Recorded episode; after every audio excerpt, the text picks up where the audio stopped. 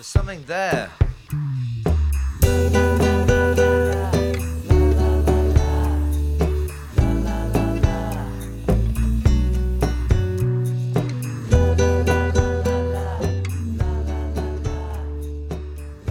我们今天的主题其实有点延续上一期的播客。上一期播客其实我们聊了很多一级市场跟二级市场之间的选择，这个其实是在一个人的很小的一段时间内的一个职场的决策的问题。然后我们今天请到的嘉宾是《人生算法》的作者以及《孤独大脑》的主笔老于啊，我觉得就是老于特别适合讲这个问题。我们其实。之前就聊过一些相关的事情，然后你的文章，包括你听“人生算法”这个名字，它本身就是把一个人生当做一个算法或者产品来设计。所以，我们今天就想要聊一下，如果彻底人生重来，这里面都会有哪些选择上的标准、选择上的问题啊等等。嗯，那我们欢迎老于。嗯，我之前在公众号写过一篇文章，好像标题就是“呃，即使重来一次，你也无法有更好的人生”。就其实这是一个特别有趣的话题啊，所以我听到你一开场说这个，我还觉得挺好的。就是我最近看到两本书，一本新的书，一本老的书。嗯，呃，新的书叫《避风港》，OK，就是塔勒布的他的那个搭档写的第二本书。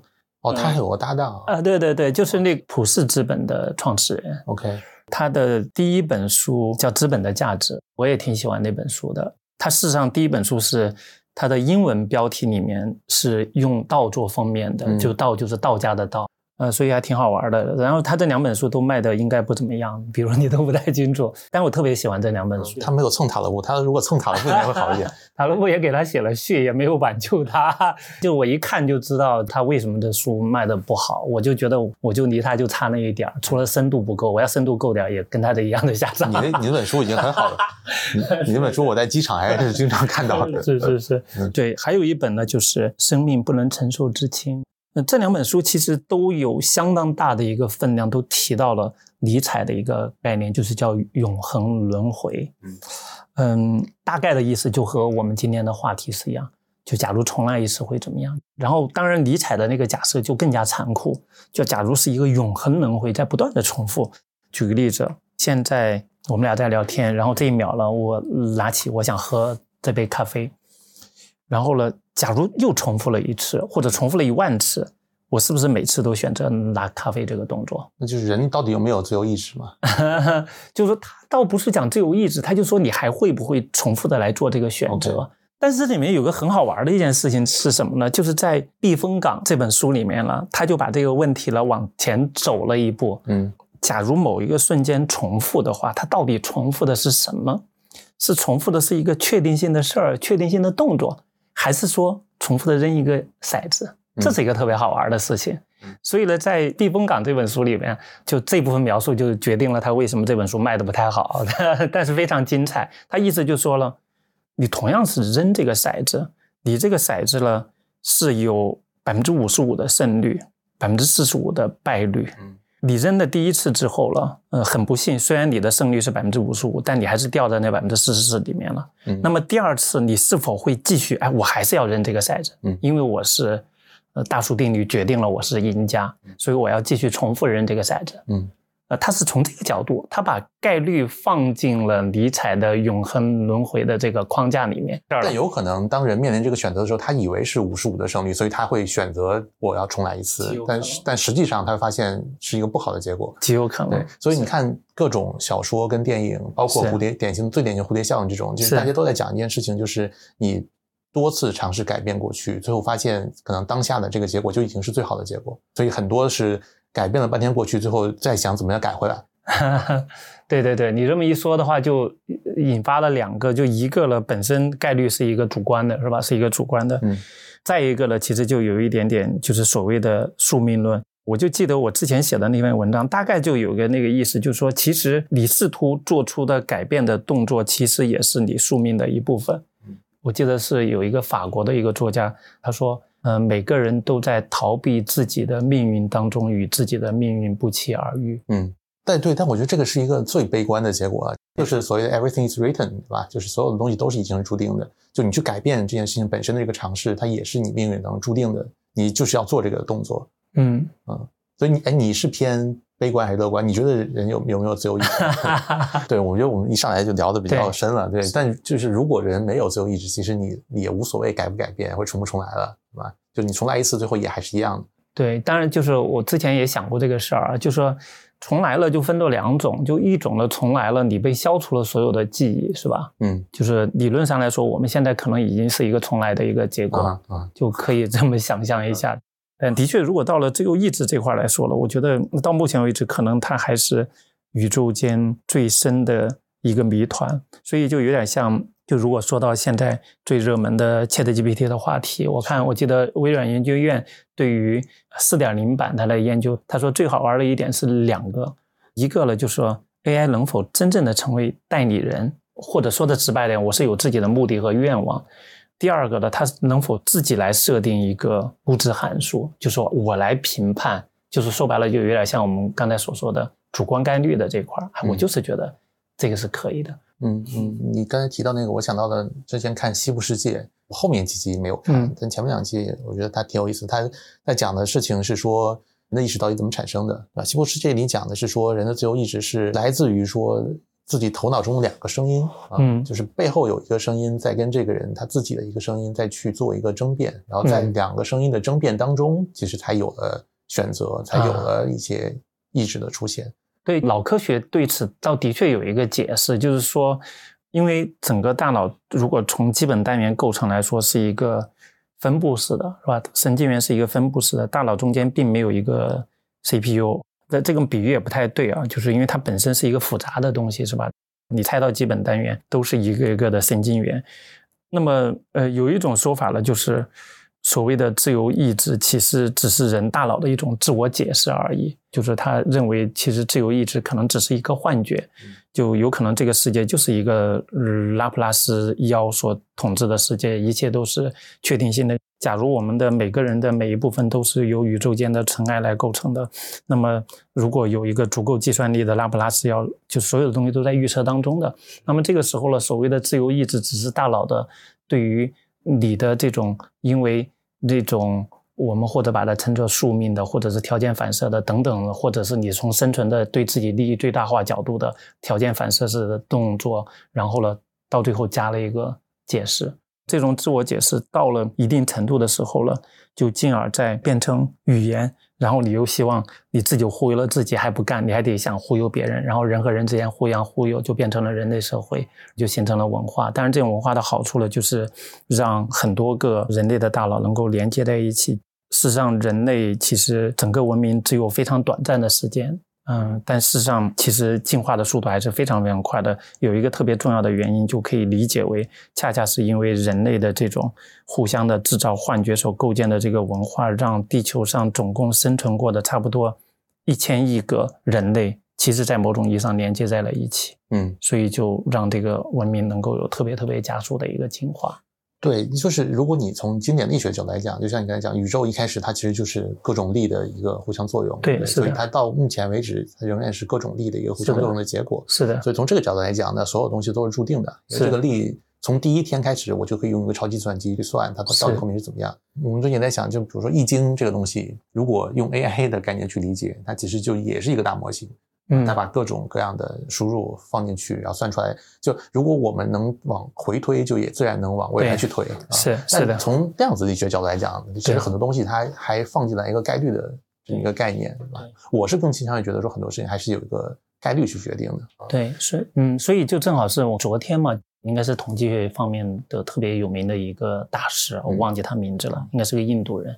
我特别喜欢那本书，叫《统计与真理》。嗯，然后他说过一句话，就是所有的知识到最后其实都是统计学的。嗯，他这句话，我觉得尤其在 AI 时代越发显得像真理一样，因为本身这一波的连接主义的 AI，在某种意义上来说，底层的特别特别重要的一些，几乎都是基于概率的。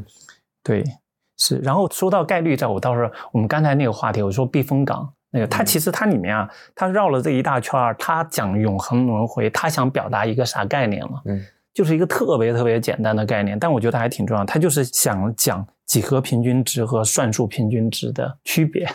就说如果从长期回报来看，对于最终的一个回报率来说，它是取决于几何平均值，因为就是相乘、相乘、相乘嘛，是吧？然后是不同的时间的相乘、相乘、相乘，所以是算几何平均值。但是有些时候呢，比如说我们算期望值的时候，它其实很多时候算的是一个，嗯，假设在一个平行宇宙里很多事情同时发生，比如一个骰子扔一万次，大概中间有呃六分之一的是得到了六。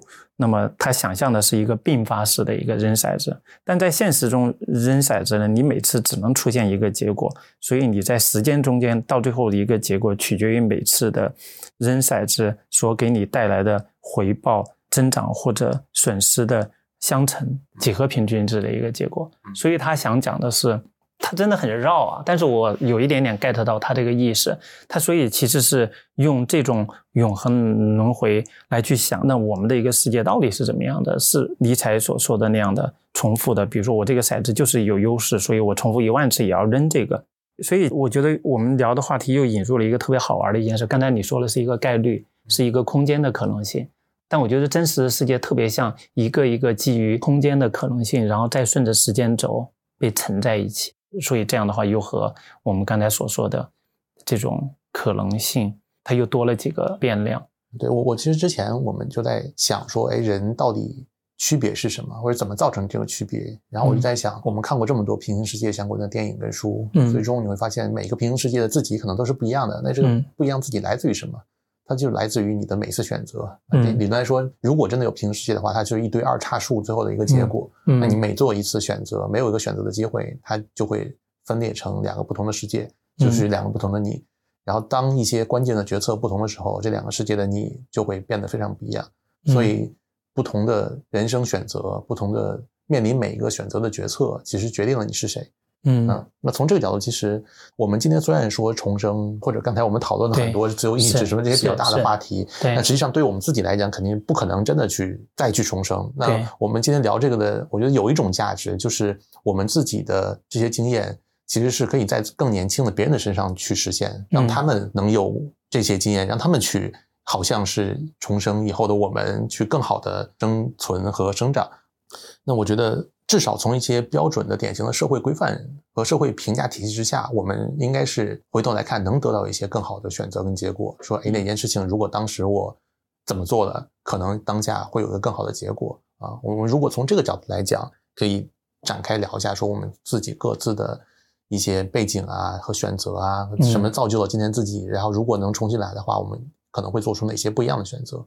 嗯，你要不先讲讲看，因为我觉得很多人可能都不太了解你的背景，对，大家都是在看你各种精彩的文章。对，我会在想，因为我我还是一个比较 任性的人，我我就脑海中就浮现出我们有些朋友，那的确别人就是靠努力啊，靠拼搏啊，就是别人就觉得配得上他得到的东西。然后我觉得我自己的大部分就如果好的一点的地方，主要就是靠运气。但是从这个角度来说，我觉得我也挺适合来去思考一些这种关于。决策的理性和非理性，因为我有特别多非理性的 事儿，比如说我现在做的这些事儿特别不理性。嗯，那我自己呢，大概在九五年嘛，大学毕业，然后毕业之后没有分配工作，然后就去广州。其实九五年市场经济还没有真正开始，只是在沿海城市少数地方。其实那个时候各种都挺艰难的，都挺不容易的。但我去了之后，自己瞎折腾。到九八年的时候，因为特别偶然的原因呢，就参与到地产，而且地产是从特别低门槛的事儿，就是从出一本书开始。因为这本书，但是它一方面带来了不错的现金流，比如作为一个那么早的一个公司，大概可能也有一个几百万的一个现金流。同时呢，它也构建了当时行业内最大的一个数据库。然后这个数据库到了二零零三年呢，就自己也做开发。嗯，我大概干到零八年，然后我就退休了。那几年的地产可以这么说，就是完全是一个送钱式的。但我当时我还是会意识到，我觉得跟当事人关系不是特别大。所以零八年选择退休的时候，当时那个决定在别人看来就觉得好像还挺不容易做的，因为地产那时候实在是太好了。我们那时候也是差不多每年翻一番，但是我觉得是一个不入流的一个开发商，也不知道干嘛，就是在那重复重复，也没啥意思，然后就去温哥华了。所以这是一个。决策我觉得都挺任性的，所以我有时候特别羡慕啊，比如我特别羡慕那个职业投资者在做决策的时候非常理性、非常冷静，能够做出最优的选择。我觉得我在这方面一直都很一般，所以就有一点点像开场的时候我们说到了一个，两本书都提到了尼采的永恒轮回，一个是米兰昆德拉的生命不能承受之轻，所以在他在那本小说里面其实也说到了一个概念，就是关于轻和重的概念，就是什么是轻的，什么是重的啊？但它这两个概念也交织在一起，哪些是充满了这种不确定性的，哪些是你愿意去拥抱那些变化？还有就是，比如说举个例子，你在决策，你在做出一些艰难的选择的时候，其实你是被很沉重的东西压着的。嗯，当然，它不是说赞美苦难，那么至少有一重意义，就是米兰昆德拉会认为，就恰恰是这种力量，就像重力一样，让我们能够得以在地球上安居。嗯，所以你刚才说你进入到房地产行业其实是个意外，不是一个主观的。对对对，我也觉得运气在里面的成分会很大。然后我们当时我记得那时候我们做公司也是东折腾西折腾，那时候其实创业环境要比现在艰难的多。所以呢，就有些时候我们会在说，哎，这几年日子特别难过。但我会让回头想一想，那个时候其实更艰难，只不过呢，那个时候是苦中有甜，现在呢是甜中有苦。所以两种感受呢，前者似乎还好一点，但事实上，现在如果从整个社会的财富丰裕的程度，那简直是以前的很多很多倍。嗯，当然这是一个特别大的一个话题，就一个是增速的快慢啊，还有呃这个基数的大小等等，有很多话题。所以，嗯，当时我们选择地产就是一个很偶然的因素，就是我记得有一天就翻《广州日报》。广州日报当时是全中国最赚钱的一份报纸，虽然是一个城市的报纸，它为什么最赚钱呢？就是因为它有很多很多地产广告。所以我当时就特别好奇，我说为什么有这么多地产广告？然后我就问了我一个在报社工作的朋友，就问这一版广告多少钱？其实那时候就很贵了。嗯，我当时还挺惊讶的。那就是一个很朴素的想法，就说。他们挺有钱的，嗯，所以你要到有钱的地方去，是是。那那这个也不算运气啊，这是你很敏锐的一个观察、分析，然后得到结论，然后做出的一个选择。对，嗯，我觉得主要还是运气。我是这么理解的，我觉得就是你去试一个东西有两点，一个是你如果你是不断的去试。那你是能增加这个运气最终实现的概率的，对吧？所以就是如果你是不断在折腾，不断在看各种东西，那你碰到一个机会的概率就会更高一点。这是第一个点。第二个点是，当你自己的能力比较强的时候，那同等的几率之下，你可能更能抓到这个机会。就好像当时可能广州日报的发行量肯定也不低，但是你看到了，你去提出了这个问题。对，是，对。所以如果回头来看，比如说你自己刚开始工作，你觉得？有哪些方法论，或有哪些决策的依据是能分享给当初的自己的？我先讲一些我我自己能想到几个点。我觉得对我自己来讲，呃，有几个关键的决策的时刻。一个其实是我大学申请美国研究生的时候，嗯，当时要写一个 personal statement，就个人陈述。嗯，我觉得在那个之前，其实我跟大多数学生都是一样，对吧？你就是按部就班的一层层升级考试，然后到大学。在那个时间点，其实我突然。要做一个个人陈述，我要去写说我自己想做什么，为什么想做这个事情。呃，尤其是我当时其实是想转专业，然后是工程相关的专业，然后我想要转偏商科的，就要去说服别人。然后我发现说服别人最难的一个点就是你首先要说服自己。嗯，在那个点其实很难说服自己的。我也没有真的尝试过去学什么商科的内容，我也无法讲说为什么我喜欢商科，为什么我要出国，或者我以后要到底要做什么，这些都是我之前没想过的事情。所以在那个点上，我要逼着自己去把这些事情想清楚。我觉得从那个点开始，让我有了更多的自我的觉知，然后再往后，可能做每件事情都会更多的去想。我觉得这是一个节点。然后第二个节点是我自己想创业这件事情，包括我其实工作了没有几年就创业了。嗯，就如果有平衡世界的话，我觉得那个点上选择创业跟选择不创业，可能是一个非常大的我的不同啊。嗯嗯，所以现在回头来看，我觉得当年确实创业有点早。工作了应该是三年左右的样子就开始创业啊，我觉得其实再等几年会更好。但如果有另外世界，也也可能会觉得他如果晚了，他可能会觉得早了更好。嗯，所以这个也是对我来讲一个比较重要的时间点。呃，然后回头来讲，我自己最近感觉，如果重来，我会逼自己更敢赌一点。虽然创业这事儿本身也是一个对赌的东西，但我觉得它是一个被动的赌。就我当时我不是在一个。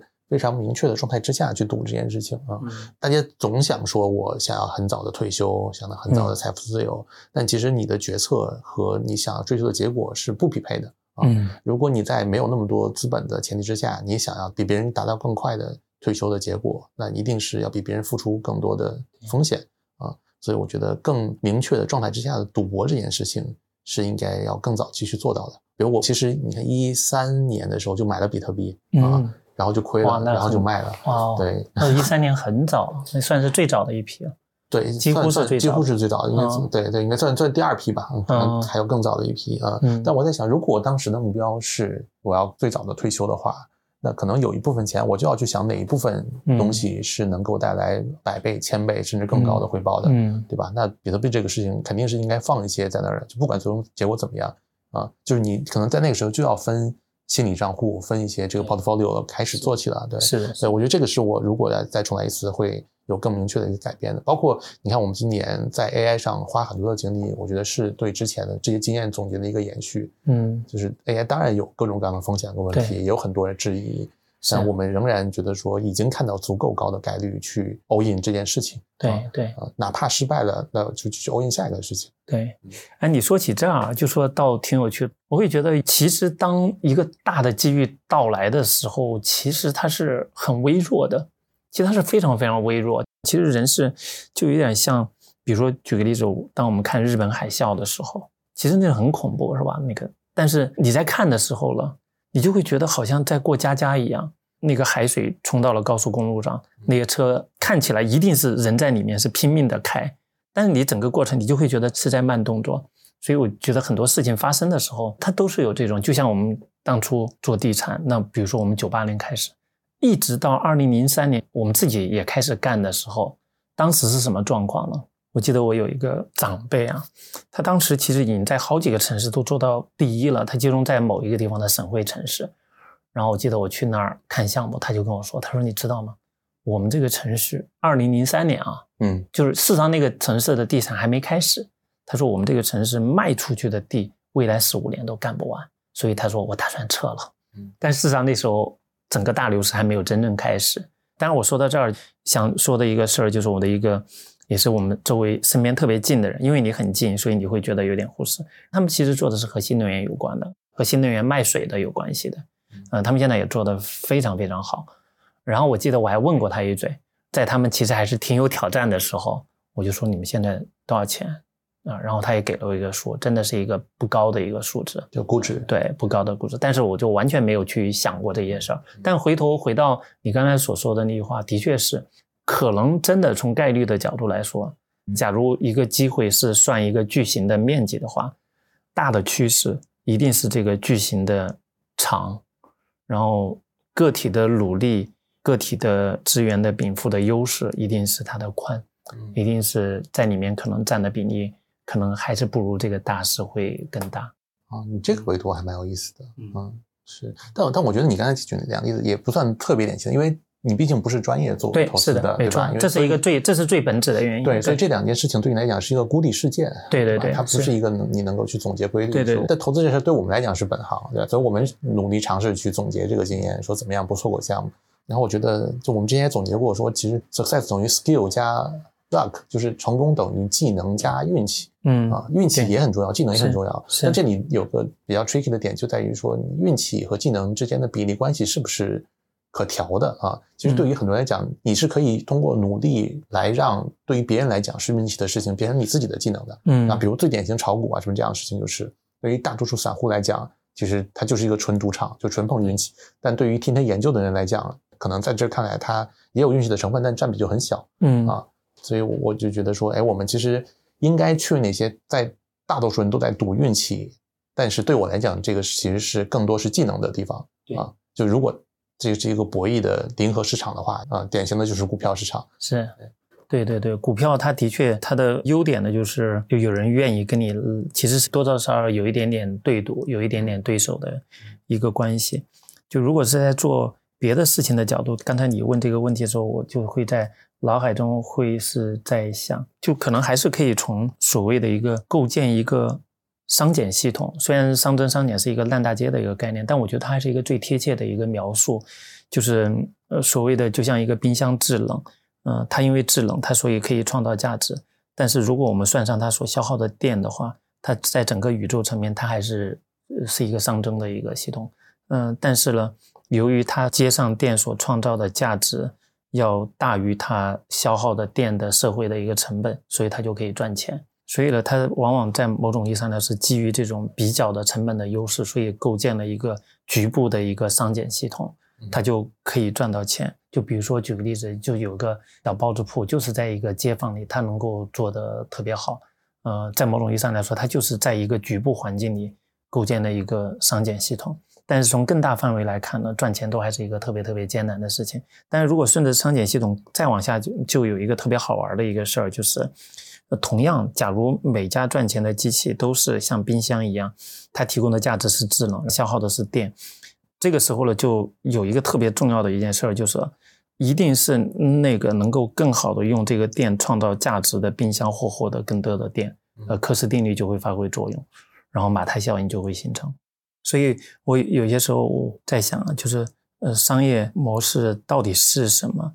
其中有一种描述了，就是在别人算不过来账的地方，他能够算得过来账。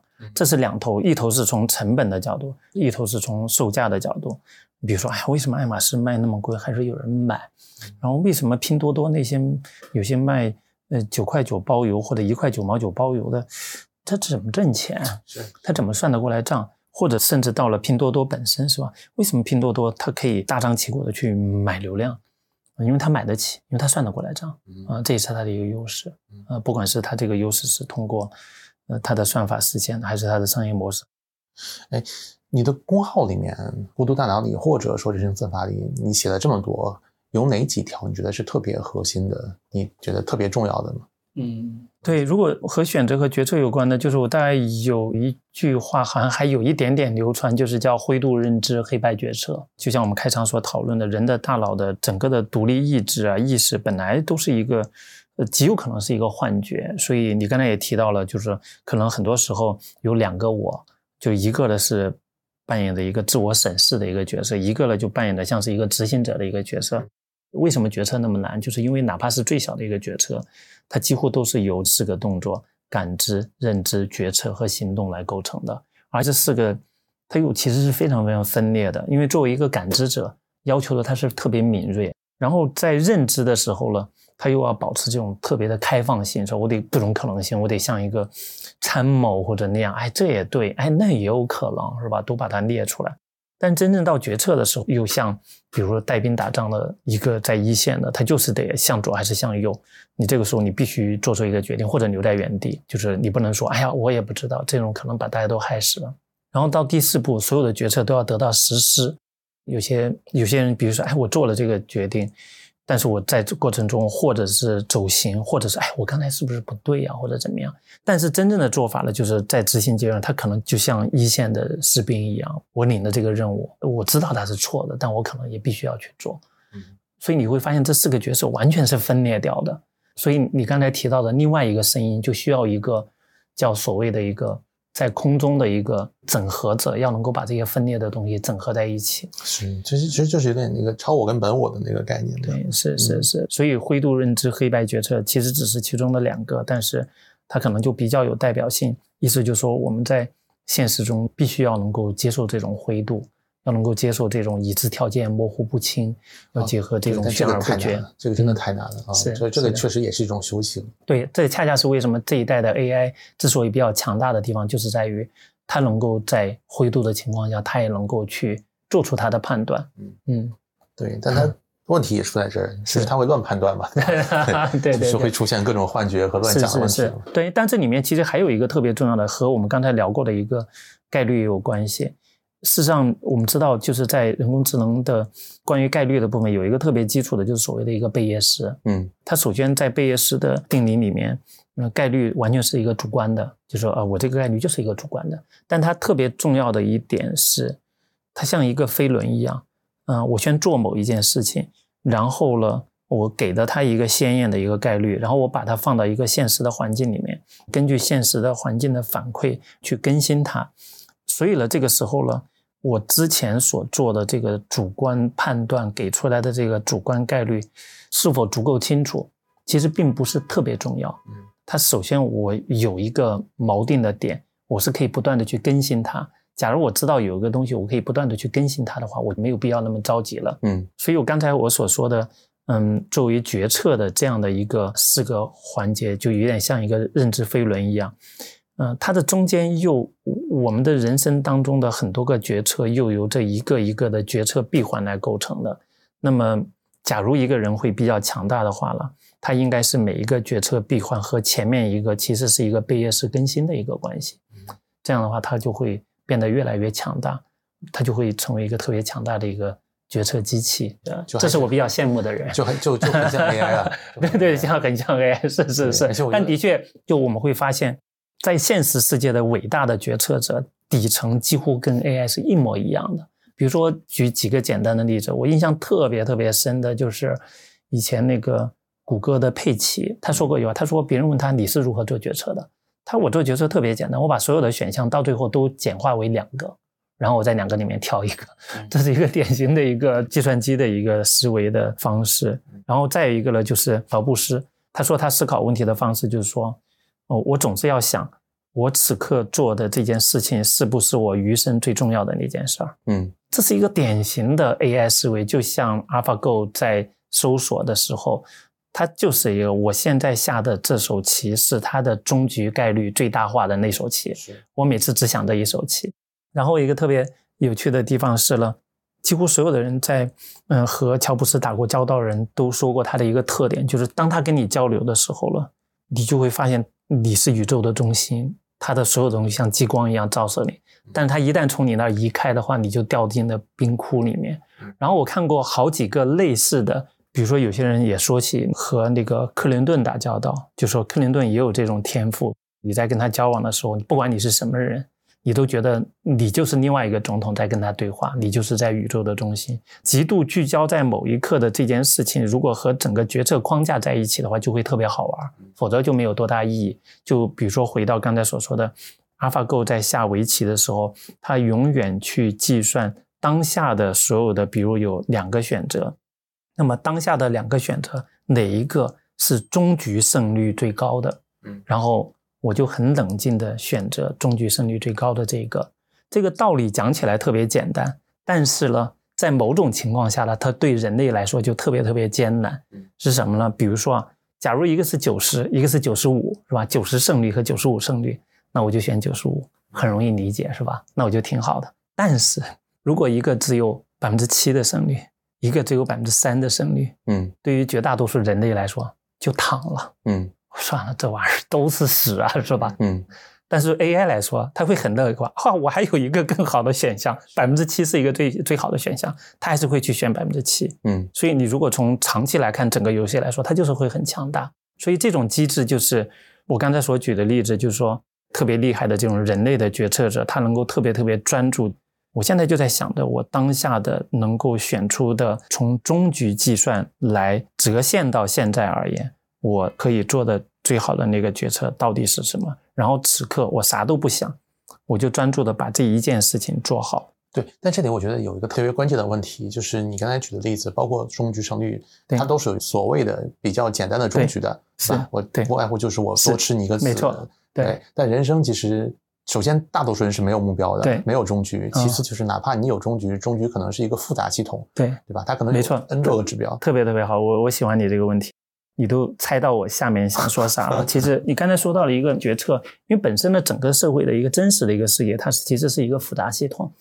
如果我们去研究一个复杂系统，它有几个特点，一个特别特别重要的一个特点是什么呢？它是一个自下而上的。所以就有点像，就是最近出的那本书，为什么伟大不能够被设计，是吧？也所以回到刚才所说的，乔布斯如何判断哪一件对他未来价值最大的？他不是说我未来要赚一千个亿、一百个亿，要赚一个亿，而是说，呃，希望苹果这家公司永远能够做出好的产品。他其实是给出了一个相对模糊的一个判断。嗯，所以回到刚才那个问题，虽然有点鸡汤，他其实就可以得出来一个结论：其实可能对于一个人来说。他应该有一个愿景，这个愿景最好是有一点点模糊的，最好是有一点点感性的，当然不是那种感性，是休谟所说的理性总是激情的奴隶的那种激情的感性。嗯嗯，对。但我觉得，包括以我本人的经验来讲，大多数时候大家最难的点在于既要也要。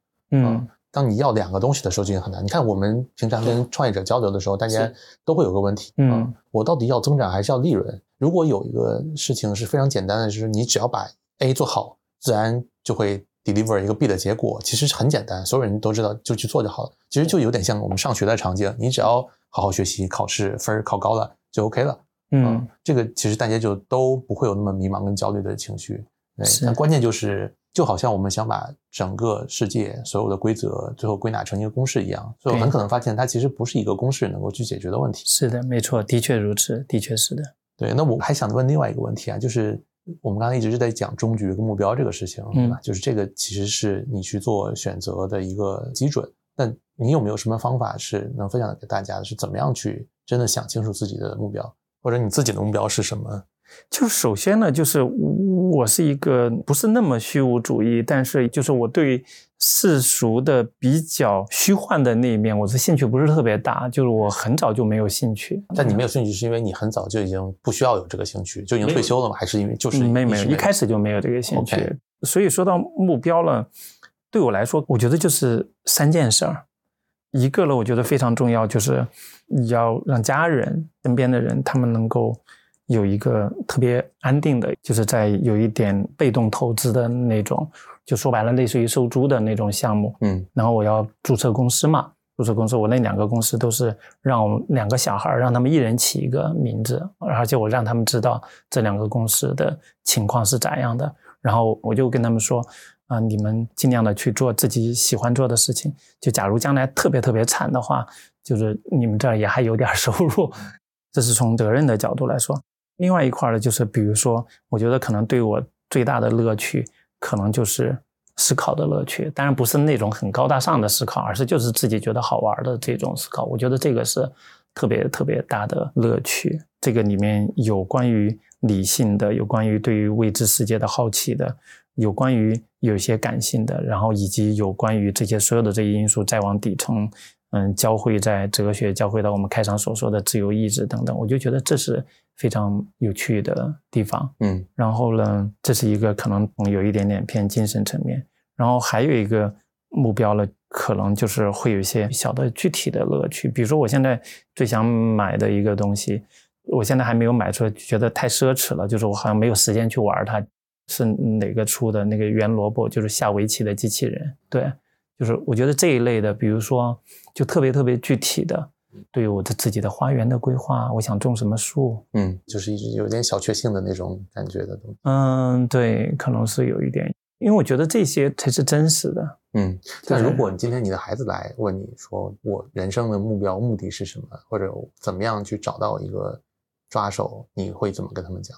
嗯，他们还很小是吧？你还没遇到这个？呃，有有有，其哦有了实对对对，因为其实正好就是我昨天晚上还跟我女儿在一起，她刚满十六岁，然后她在加拿大，然后也不小了啊。啊，对对，因为她马上要申请大学，嗯所以我这次带着她回来，其实是做义工啊，然后我们去了西宁，然后看望山村的一个少数民族的一个女孩，也做了点事情。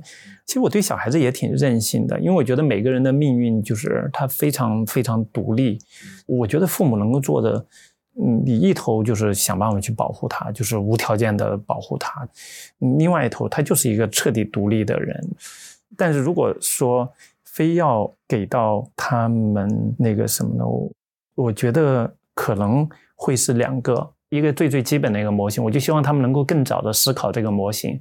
从财富的角度来说，他们应该尽早的能够构建起自己的一个系统。这个系统是由两部分来构成的，就是百分之九十让你能够过一种非常自由的、舒服的生活的，另外百分之十你可以很自由的去干点什么事儿，任何东西。但是另外一边又倒过来了，就是你所花的时间呢，是有百分之九十的时间是能够花在你自己喜欢的东西上面，只有百分之十的时间是花在你为了谋生啊，为了什么？我就希望他们能够去构想这些，嗯、所以呢，有些时候，比如说像我们家老二，嗯，他可能更小一点，他还没有满十三岁，嗯，比如说他去参加夏校的时候，他说他们会进行那种股票大赛，然后我就会跟他聊获胜者是谁，那然后他会说，我们就会聊，其实，在这种短期的竞赛里面，越疯狂的人越容易赢，因为他是越容易出现机制。是，就是像我刚才讲，要敢赌的。敢赌的。但如果在现实世界里会怎么样？我希望他还是，因为反正是一个不确定的世界里面，我倒是更愿意把它当做一个独立的个体，希望他能够对于决策的这种本质的东西，能够比较早，在比较小的时候，他都能够有一些直观的一些感知。决策的本质到底是什么？我觉得决策的本质就是以时间为主线，在一个渐进的过程中，在一个不确定的环境里面，对未来下注。嗯，所以其实每个人都在做投资，对，无时无刻都在做投资。是，你你用你的时间也在下注，这是最大的成本。嗯嗯，你刚才提的百分之九十、百分之十那个，其实是某种意义上说让他们获得一个选择的自由，对，可以这么理解吧？是的，对。但你觉得选择自由跟金钱到底是个什么关系？是说一定要达到一个什么数量级，你才会更容易自由吗？我觉得极有可能在现实世界里的确是如此，这方面我也不能够特别特别免俗。实际上，以你的经验，你觉得当财富达到一个什么标准的时候，就你的自由度享有了一个质的提升？嗯，那我昨天好像在一个群里讨论过这个问题，有一种说法就是从现实的钱的角度来说，就是你的年开销的二十五倍。有点那个算 PE 啊，对对对对，是二五倍，就是意思说你就很容易，哪怕从账面上来说，你可能做个百分之五的回报，或者甚至再稍微照通胀，你过二十年，你的本金还没太动，大概有点这个意思。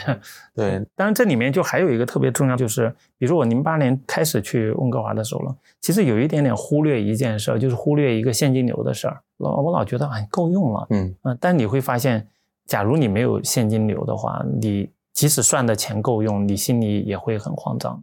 最近几年，我可能慢慢的就会希望有一些现金流的事情，就是这样的。嗯，对我之前还听人讲过一个观念，我觉得挺有意思，就是他说，当你收入的增速是一个向上的斜率的时候，对。不是收入本身向上增速，而是收入增速的概率的斜率向上增啊。对，这就会比较舒服，微笑取向了，就是。对，所以除了刚才我们提那些，其实你刚才提了一点是那个灰度灰度认知黑白决策决策。除了这个点，还有什么其他的一些类似这样的规则性的东西吗？这个是从决策和概率的角度说了，其实第二个是从贝叶斯的角度说了，说每一个，嗯，然后第三个我们说到了人生。其实是由一连串的选择来构成的，人生就是一个计算决策的几何平均值的一个过程，所以呢，它是一个基于时间的线索来构成的。所以就是在我刚才也提到了，就那本卖的很差的那个，呃，避风港那本书，这个人他特别推崇中国的道家，道家的思想。其实道家思想有一种特别有趣的，就对于时间的理解，道家对于时间的理解就是和道就有关系。它有一点点像爱因斯坦说过的，过去、未来、现在其实是平铺的。所谓的道路看起来是一个空间的概念，但如果我们把道路的空间的概念切换成时间的概念来说了，事实上，不管是从投资的角度、从决策的角度，或者从一个人一生的一个角度，其实人是在时间的道路上。我们老觉得我们是在过一个瞬间，嗯，但是从道家的角度来说，其实。它是一个平铺的一个关系，所以它是一个渐进式的，所以这一点我觉得会很重要。然后我们还说了一点，在一个复杂系统里面，我们一定得去找寻到作为复杂系统构建基本单元的一些基本的原则。就可能到最后，就他如果概括而言，其实就是巴菲特所说的挥杆动作。他说：“我去找一个投资经理，我更看重他的挥杆动作，而不是简单看他的过往的业绩。”就好像我们去选投资人，不是看。他在过去十年的一个回报，而是从更长时间内也要评估一下他的挥杆动作、他的习惯或者怎么样的。嗯，《人生算法》这本书里面，你觉得有没有哪个点是你希望大家记住的？你看，像我为什么问这个问题？我在想，我们之前是沙章经写的各种文章，包括我们出那本书里面，我觉得最终。核心的也就是那几个点，真的重要的是希望大家记住的，对吧？比如说概率这件事情，其实是我们刚才聊很多的，确实是一个很重要的事情。是。另外，我在很多场合去讲东西，我最后都会提到两个问题，一个是 Why now，一个是 Why me。嗯。就是第一个问题是为什么是现在，第二个问题是为什么是我。然后这个问题的顺序也很重要，就是你首先要想的是 Why now，因为我们还是看了这么多行业跟公司，经历了这么多事情，还是觉得外部环境是更重要的。就是你选择有的时候是大于努力的。对。啊。我不知道你有没有一些这样的点，是最终希望大家看完你的书或者你的公号是要记得的。人算法里面有一句话，就是我好像也经常被引用，就是人和人之间本质上差别未必特别大，是吧？就比如说一个人的特别高的智商的，不会是另外一个普通人智商的两倍，不像物种和物种之间的差别。但是到最后了，其实如果从世俗的成就来说，人的差别还是挺大的。那么本质的原因到底在哪儿？然后我就给了一个很鸡汤的一个解释。就说特别强的这些人，是因为他找到了一个所谓的一个内核，或者叫找到了所谓的自己的核心的算法，然后在在时间的这种维度上能够大规模的去重复它。如果一个人发现了这个秘密的话，他可能一方面他能够在世俗上能够取得一些成功，另外一方面他也能够过得比较开心。对，但这里确实充满很多巧合。你看，我回头去想，很多时候你学的专业。是一个巧合，而不是一个自主的选择。你的第一份实习也是一个巧合，大概率之下。但是你真正去想，你的第一份实习很可能就决定了你的第二份实习，是你的第二份实习决定你第三份实习，然后就决定了你的工作，然后可能就决定了你后面很长时间的人生。对，但这一切都来自于说，你第一份实习正好有某个行业的某公司要了你。是，所以它中间的确有很多偶然的因素。但如果就说我们还是用一个扔骰子的一个比方，其实你的每一次的机遇。都充满了不确定性，都好像把这个骰子重新扔了一遍。到最后，你其实很多次选择，假如像我们刚才那样说，是每一次选择的回报的几何平均值的相乘的话，那么你的每一次扔骰子的，到最后从统计学的结果来说，取决于这个骰子的一个结构。其实这个骰子的一个结构，在某种意义上来说，就是刚才所说的一个人的所谓的他自己的一个核心的一个算法，他可能是基于他的性格，可能是基于他的价值观，可能是因为他的习惯。可能是因为他的专业能力或者他的某个方面的特长，他还是会形成他这个，就有点像物理里面总会有些常数，是吧？但这个常数是一个基于概率的一个常数。对，哎，我突然想到一个问题啊，就是你说掷骰子这个问题，大家都知道骰子是六面的嘛，对吧？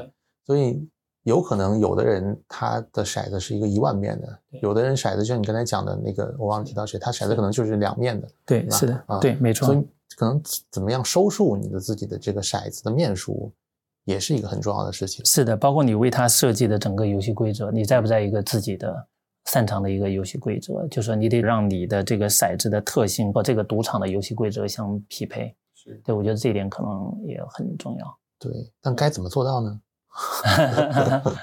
呃。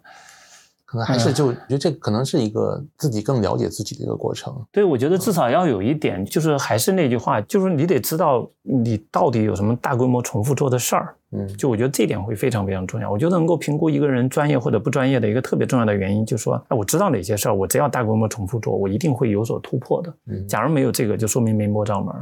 对，但这里我觉得有两个点啊。第一个点是，很多人他擅长能做的事情，不一定是他自己喜欢的事情。嗯。因为我们遇到很多人啊，就甚至于几乎所有人，在国内待了很多年，就想要出国看看。他可能就会在一个不适合的时候选择出国留学。对，有很多人他在大厂待了很多年，他就想知道创业公司什么样子，然后他就想去做一下。对，我觉得像这种，他其实都是有一点点逃避。你也可以说任性啊，对，任性，对，跟你一样。对我还是算得账的，就是。所以，对，你看你，其实我觉得你讲的很多东西，就还是会误导到一些人。就我觉得你还是谦虚了。啊，在很多时候，包括你的这些选择，对大多数人来讲，他的基础其实没有你这么高，所以他可能是真的任性。你是在一种怎么讲，就是在风险可控的前提之下的人性。嗯，希望是，希望是，对，希望是。好，我也你这么说一下，就嗯，那我就后面的韧性稍微要控制一下风险。如果让你给年轻的时候自己一个建议，你会讲什么？就我还是会希望我更加专注一些。希望自己能够别太偷懒，就是一个专注一些。哎，我也觉得自己很偷懒，是不是写东西的人都会有这个问题？哦，对。如果还有一个的话，我觉得可能会很重要，就是我不知道你是会怎么判断。比如说你回头看，你会觉得你自己犯的绝大多数的决策上的问题，假如有一部分是因为自我评价过低，有一部分自我评价过高导致的，你会偏哪边的多一点？嗯，这是个好问题。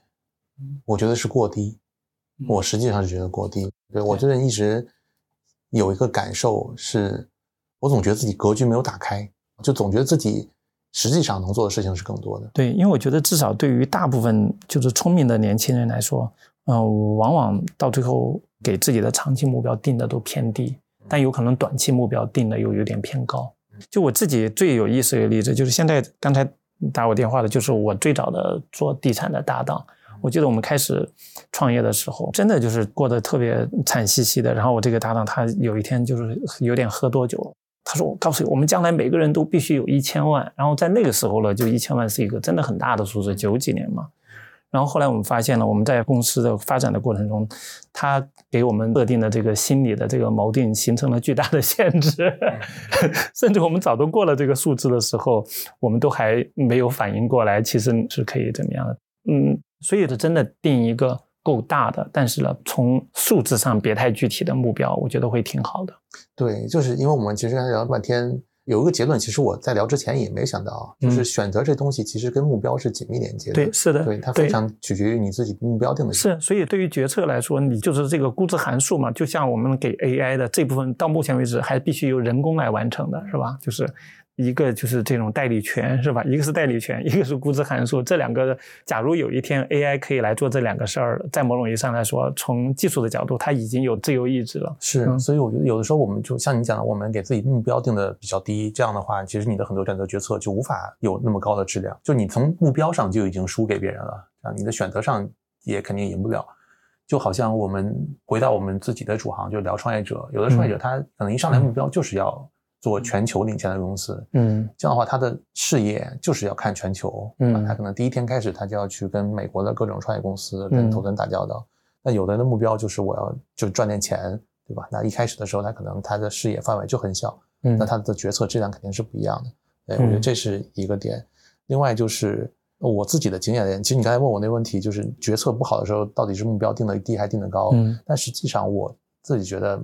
最核心的问题是我没有把那个目标当回事儿，可能口头上说的一个目标，它有可能是符合你刚才讲的，它是一个定性的目标，是。对，但我没有觉得真的要怎么样。你看，比如我最早的时候，我自己想，哎，我三十岁要退休，但它有点像一个口号形式的东西，可能很多人也会这么想，我要多少岁我要退休，然后你没有把这个真的当做一个目标去做、去衡量、去评判，然后你的选择也不会真的跟着这个走。是啊，所以这就是刚才我们说的那个乔布斯，他作为一个决策者特别重要，他是极度聚焦的，嗯，他能够极度的聚焦在某一个点上，然后他能够毫不受外界干扰就把这个挥杆动作把它完成。是，所以我觉得大家如果真的想做好决策，就是要真的认真想清楚一个目标，以及你要真的相信跟真的有非常强的动力去达成这个目标，然后再站在当下去想，说我做哪件事情是真的符合最优化的这么一个解答方案。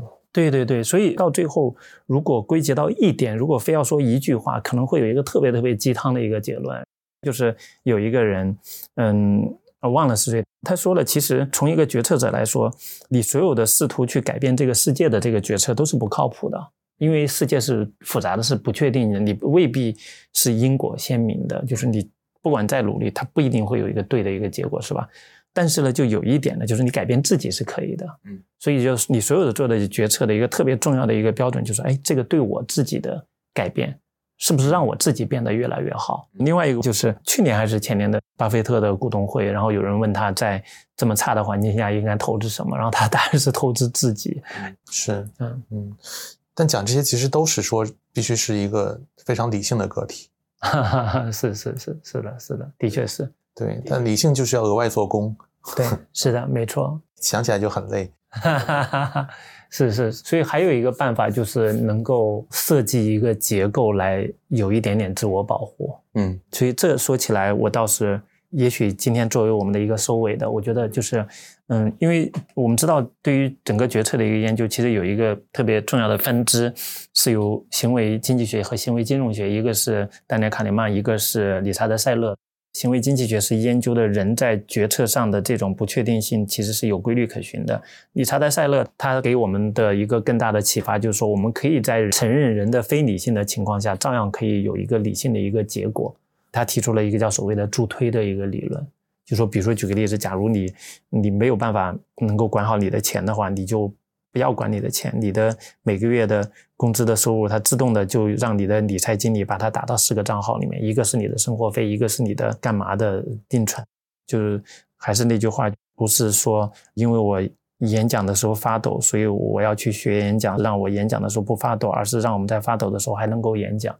也就是让让我们在决策的时候还是非理性的。我觉得可能要必须要承认人的非理性是与生俱来的。嗯，就像休谟所说的，理性是激情的奴隶，我们永远理性都是激情的奴隶。只不过在这个时候，是否能够从行为金融学的角度、从心理账户的角度、从助推的角度来说，设置一些这种自我保护，有一点点这种冗余，有一点点安全气囊，有一点点狡兔三窟。嗯，好，感谢。对，我觉得我们反正 希望大家最后都能尽量理性决策，然后偶尔任性。好，谢谢老谢谢谢谢。嗯。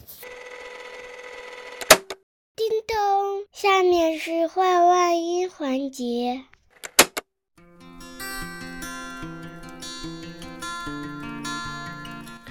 Hello，大家好，我是这档节目的制作人 Celia。这期录完，我又问了问曲老师他的人生目标。另外，老玉在这期播客里提到了很多非常有趣的概念，比如说人生的几何平均和算术平均，但当时没有时间详细展开，所以我把相应的链接放在了 show notes 里，强烈推荐大家去读一读。首先保留问题啊，对你来说，老玉是个什么样的人？老玉，我觉得是个蛮神奇的人，我其实挺羡慕他的状态的。你能感受到他是很心无旁骛、基于兴趣的去研究人生和各种类似于查理芒格的思维模型的那些东西。他研究的很多结果其实都能体现出来说，他读了非常多的各种书跟文章，然后自己有很多思考。对我在现场的感受也是，他思考的状态特别迷人。就是当你抛出一个问题的时候，他会完全的沉浸到这个问题里面。嗯，我觉得听众可能没有办法感受到，但是我在现场会很被他影响，就是你能感受到他思考的状态好像是有引力的，然后他会把你拽到一个特别纯粹的思考事物本质的状态中去。对，我觉得确实你说的词特别好，就是他是一个很纯粹的一个思考者，如果不是思想家的话，那这个纯粹到底是来自于什么？是来自于他当下的状态，还是他本来就是这么纯粹？啊，我觉得我们聊起来，觉得他好像本来就是一个非常纯粹的人，就这还蛮了不起的。哦，我也觉得是这样。嗯，哎，你有一个人生目标吗？我觉得还不算有一个非常清晰的人生目标。我总去跟别人讲说，我未来想要做老师、写小说。我觉得这可能是一个大概的目标，但还不算是一个特别 committed 的一个目标吧。嗯，你有具体的构想吗？你要怎么去做老师，或者写小说？不，我觉得我跟大多数人一样，呃，怎么讲呢？就是我们总想着说，我要先赚到足够多的钱，再去实现梦想。嗯，所以对大多数人来讲，所谓的目标就是我要赚多少钱，或者我要什么时候退休。嗯，呃，或者可能对有些人来讲是，比如什么时候要买房，什么时候要结婚，都是一些生活上的目标。就像那个需求金字塔一样，我觉得大多数人现在温饱是没有问题的，但是仍然在物质层面上去追求一个目标。我最近的一个感受是，这个东西它还是一个向外求的一个状态，但你怎么样能够向内求？或者说，就是当你去寻求这样的目标的时候，很可能这个目标是没有个尽头的。嗯，其实你很难去判断，说我到底达到一个什么状态，我的物质是足够满足的，我要去开始追求精神上的东西。嗯，但事实上。你可能很难在某一天突然说：“OK，我赚够钱了，我要去实现我的目标了。”对。那结论呢？就是你去管理自己的人生和目标的时候，可能就要像你管理自己的投资组合一样，就是你本来就是要把可能百分之二十的精力放在一个地方，然后另外百分之三十放一个地方，百分之五十放一个地方，就是把它变成一个时间上的分配，而不是一个分阶段的一个事情。不是说我这五年百分百做 A，下五年百分百做 B。而是说这十年都是百分之五十 A，百分之五十 B。嗯，但这是不是还是跟一个人做事的偏好有关？比如我就非常喜欢把我百分之百的精力都只投入到一个事情上去。对，因为这样最简单嘛。你当下花百分百的精力做一件事情，你可能觉得这个事儿我特别专心，然后我能明显的见到效果。但像我们刚才讲的问题，就是很多事情是没有所谓的尽头的。我花百分百的精力想要搞钱，那到底你要搞到什么程度算是搞完，对吧？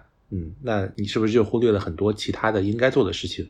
比如说最典型的，大多数所谓的精英，包括我自己在内，那可能大家就是不觉得说我要休假，对吧？不觉得说我要出去玩，只想说这几年好好搞事业，对吧？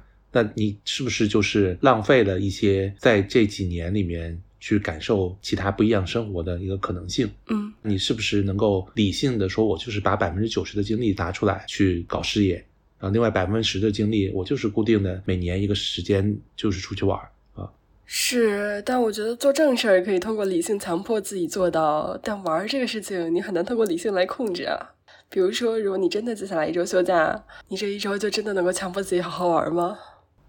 是难是难，那肯定是难的。嗯，是，所以还是一个要学习的事情啊。嗯另外，老于很有意思的一点是，他总结了很多人生算法，但他其实不是一个按照算法生活的人。然后，你可能看过很多成功的创业者、投资人，你觉得大家走到最后，普遍是越来越多的调动自己的理性，类似于 r e d a l i o 这种，越来越依循自己总结出来的一套原则生活，还是越来越少的调动自己的理性，而是更多听从自己的内心啊？还是说这两者其实并不矛盾，他们指向的其实是同一条路？我觉得老于他研究这么多东西，提升的是他的底线啊。就他可能口头上他总在讲说自己很任性，对吧？或者有的时候他可能没有真的按照他自己研究那些东西去做。但我觉得这个是很正常的，就毕竟人不是机器人，不是 AI，我不可能每一件事情都是完全按照那个方法去做。而且这里面我觉得反而你不按照那个去做，它有一种少年感。就是我哪怕知道一个结果某种是更好的，但是我仍然去接受一些灰度，我去接受一些可能性，嗯，但这个的前提是说，当这个可能性很低或者风险很高的时候，他是一定不会去做的啊。所以我觉得研究了这么多东西，你思考了这么多东西，其实是提高了你的下限。明白。就包括之前有一本书叫《Blink》，它讲的东西是说什么是人的直觉。他讲说，直觉就是日常经验形成的一套东西，就是你经验多了，那你看到一个东西，自然而然就会产生一个下意识的直觉。所以我觉得这个事情也是一样的，就是你可能不是完全按照一套理论方法在做事情，但是你研究多了、想多了以后，再碰到一个事情，你自然而然的就会倾向于那个方向。嗯，所以还是说，你最后理性和直觉是会交汇到同一点的。呃，我觉得是对。嗯，然后你最后得出了一个三步走的结论是：首先你要真的想清楚一个目标，其次你要真的相信，真的有非常强的动力去追求这个目标，然后最后再想你怎么设计战术去一步步达成这个目标。你觉得在这个决策的过程中，大多数人的问题是出在第一步、第二步还是第三步啊？这个其实是我这期播客的一个意外收获。嗯我们之前一直在讲决策、讲选择。但我录完这期播客，在录的过程当中，我突然发现，哦，原来大多数时候不是一个决策和选择的问题，而是一个目标的问题。嗯，所以我觉得回答你的问题就是，大多数人是，包括我自己在内啊，我觉得没有一个非常清晰的、让人有执念的目标存在。然后你的第一个点和第二个点其实是一个问题，就是想清楚目标跟真的相信，就对这个目标有执念，我觉得是一个问题。嗯啊，就是你一定是要有执念才能成为目标。就大多数人。可能我随口说了一个目标，但其实他就没有这个动力去做到嘛？那说明这个目标就不是他真正这个在使命召唤他的这么一个目标。嗯嗯，所以说提升决策能力最重要的事情其实是锤炼你的价值观，明确你想要得到的东西是什么。我觉得就是有目标是非常幸福的啊！对每个人来讲，如果你能想清楚自己的存在的意义跟目标，都是非常幸运、幸福的。那可能就是要花很多时间去先把这个问题想清楚。就像我之前极客其实发过一条状态，说有个人跟我见面，他问我说：“哎，你现在如果财富自由了，你到底想做什么？”但这个问题是不是大家每个人能想清楚？然后是不是能把这个目标跟自己现在在做的事情结合起来？我觉得就是要去想这样的事情。嗯，包括之前还有一个帖子吧，我记得说他就讲说人怎么样找目标，好像他说他要在一张纸上不断的去写自己。想做的事情，可能要写个几十个，然后再一个个的把那些划掉，啊，最后留下一两个，反正就有些这样的方法。然后你你真的是要固定的去花时间去想，因为很多事情我们其实没有给予这件事情它应得的时间跟尊重。比如说想目标这件事情，它可能是需要花几天、几周甚至更长的时间。就真的把这些时间都花在这件事情上，你可能需要不断的自己看书、自己去思考，不断的跟别人去聊，把自己这个目标找到。但这件事情其实我们应该是做的是偏少的，是没有给他足够多的时间的。嗯，所以你的目标想的相对清楚了吗？做老师或者写小说，它背后更底层的那个点是什么？我觉得还没有啊，我觉得还没有想清楚。这件事情也是我录完这期播客在反思的。我也在想，后面其实有可能啊，我们可以比如线下做一些活动，然后叫几个人来，大家互相提问题。因为这个东西，我自己现在认为最难的地方就在于说，你很难客观的向自己提问，去追寻自己的内心。因为这么多年下来，你总会有很多地方已经自圆其说，已经能够很好的欺骗自己啊。是，但这件事情，我觉得作为第三者来讲，去问别人是很好问的。有的时候，他的一个问题可能就把你问住了。你就在想说，哎，确实是这样，哎，所以我觉得后面如果有机会，我们可能可以做一些这样类似的小范围的线下活动，让大家互相拷问灵魂。嗯，可以可以，那我们这期就这样结束了。嗯，好呀，拜拜，拜拜。